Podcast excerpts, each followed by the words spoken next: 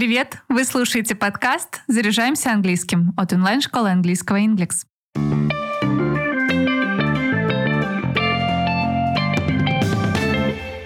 Сегодня делюсь подборкой из 20 разговорных фраз, которые часто встречаются в речи нейтивов. Представьте, что вы пошли в гости, и после приятного вечера вам говорят «You're always welcome at our house». Как ответить взаимно? М, отличники бы сказали «You're welcome too». Thank you. You're also welcome at our house. Но нейтив использует другое слово. Он скажет likewise. Давайте еще раз попробуем. You're always welcome at our house. Likewise. Как утешить того, кто плачет? Сказать «don't cry» или «stop crying»? Это вряд ли поможет. Скорее всего, человек примется рыдать еще сильнее. В такой ситуации мы на русском обычно говорим что-то вроде «ну-ну» или «успокойся». На английском подойдет вариант «now-now» или «there there». В британском английском можно услышать фразу «cheers», После чего носители обычно чокаются бокалами и произносят тост. Но на самом деле cheers — это простое спасибо. Cheers.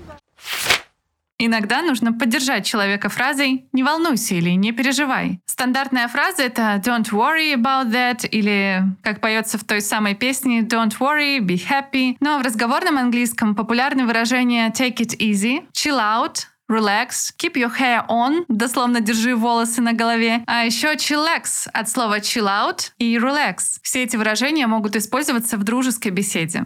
Please don't have any Whoa, sort of chillax. No future. Представьте, что ваша подруга успешно прошла собеседование. И чтобы поддержать ее, можно просто сказать «you did it» или «you succeeded». Более неформальным вариантом будет выражение «you nailed it». Дословно фраза переводится как «прикрепить с помощью гвоздей», а не дословно — это «ты сделал это». «You nailed it». You nailed it! В ситуациях, когда нужно кого-то поддержать, мы говорим «понимаю тебя» или «понимаю, о чем ты говоришь». И вместо долгого английского I understand what you mean или I understand your feelings лучше употреблять что-то покороче, например, I see или I get it. Переводится как «понимаю». Okay, yeah, I get it. Но бывает такое, что мы не понимаем или не знаем чего-то. Тогда можно употребить фразу «it beats me». Дословно «это сильнее меня». I know, it beats me. Если же вы абсолютно разделяете мнение собеседника, можно сказать couldn't agree more. Переводится как абсолютно согласен, а если дословно, больше согласиться просто невозможно. I could not agree more.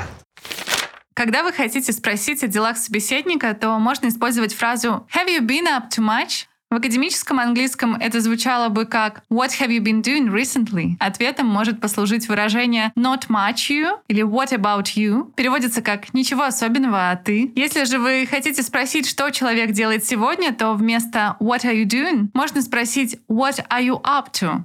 Дословно, что ты затеваешь? Или же и эту фразу сократить до up to much? Много планов?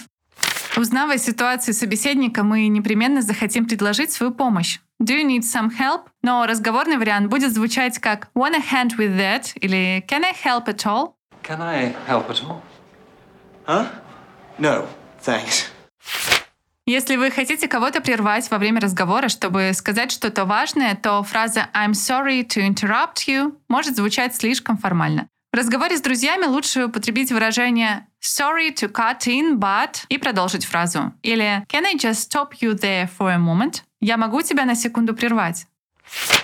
Если же прервали вас, и вы не помните, на чем остановились, стоит сказать where was I? или where were we? Переводится как на чем я остановился или на чем мы остановились. Where was I? I think you finished. Oh, right. Если же вы или ваш собеседник потеряли нить разговора, то вместо длинных I don't understand what you are saying или I don't remember what I was saying, лучше использовать идиому I've lost the thread. Я не понял или дословно я потерял нить.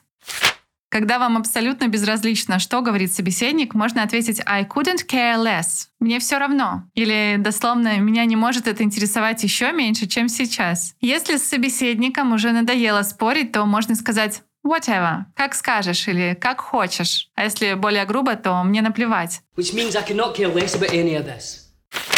Когда вам что-то предлагают или от вас что-то просят, и вы не видите причин для отказа, можно сказать I suppose so или просто suppose so. I suppose so. Though they was leaving in a hurry. Если вы не против чего-то, то можете сказать I don't mind. Но другим распространенным разговорным вариантом будет фраза I'm easy. Я не против. Если же вы не хотите кого-то утруждать, скажите «don't bother». Но имейте в виду, что так можно ответить и в перепалке, когда вы не хотите слушать человека или уже не ждете, что он пойдет на уступки. Одна из наиболее популярных фраз в разговорном английском — это «you've got to be kidding me». Да ладно. И есть еще два похожих варианта. Это «you are kidding me», или «You must be kidding me», или же «You must be joking». Переводится как «Да ты шутишь» или «Да ладно». You are kidding me, right? Если вы считаете, что высказывание собеседника справедливо или хотите завершить спор, сказав верно или согласен, хорошим разговорным вариантом будет «That's fair enough» или «Fair enough». Fair enough. Если вы удивлены чему-то, то используйте фразу «No way» — «Не может быть». А человек, который сообщил что-то удивительное, скорее всего, ответит вам «Yes way» — «Да, это так». No way. Yes way. До 26 ноября любой мастер-класс или интенсив от онлайн-школы английского Inglex можно приобрести со скидкой 40%. Ссылку на них оставлю в описании к этому выпуску. Выбирайте актуальные для вас темы и закрывайте пробелы в знаниях, не выходя из дома. А я напомню, что мы есть на Apple Google Podcast, Яндекс Музыки во Вконтакте. Подписывайтесь, ставьте звездочки, оставляйте отзывы. А пока все. До встречи в следующем выпуске.